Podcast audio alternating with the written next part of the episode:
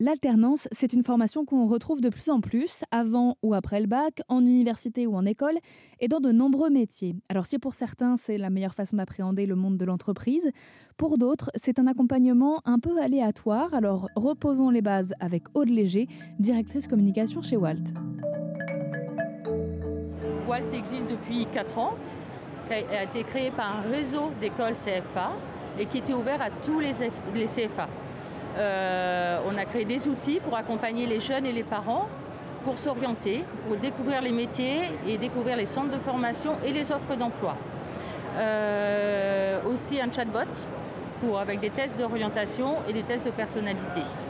Walt rassemble aujourd'hui plus de 110 adhérents qui représentent 1500 centres de formation en France et en Outre-mer.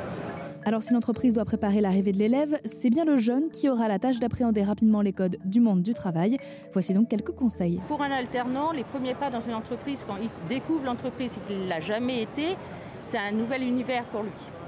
Euh, et il faut qu'il prenne en compte qu'un alternant, c'est pas forcément ouvert à, tous les jeunes en fait. Euh, il a ses cours euh, à l'école à revoir. Quand il est en entreprise, il doit être opérationnel en entreprise.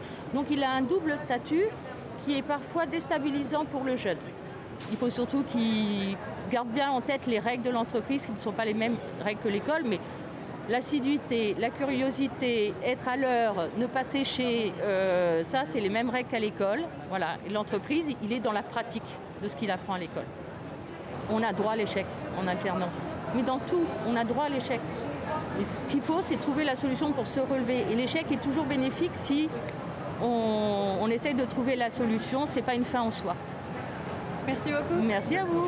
Et on parle aussi du rôle de l'entreprise qui choisit d'embaucher en alternance, plus en détail sur rzn.fr.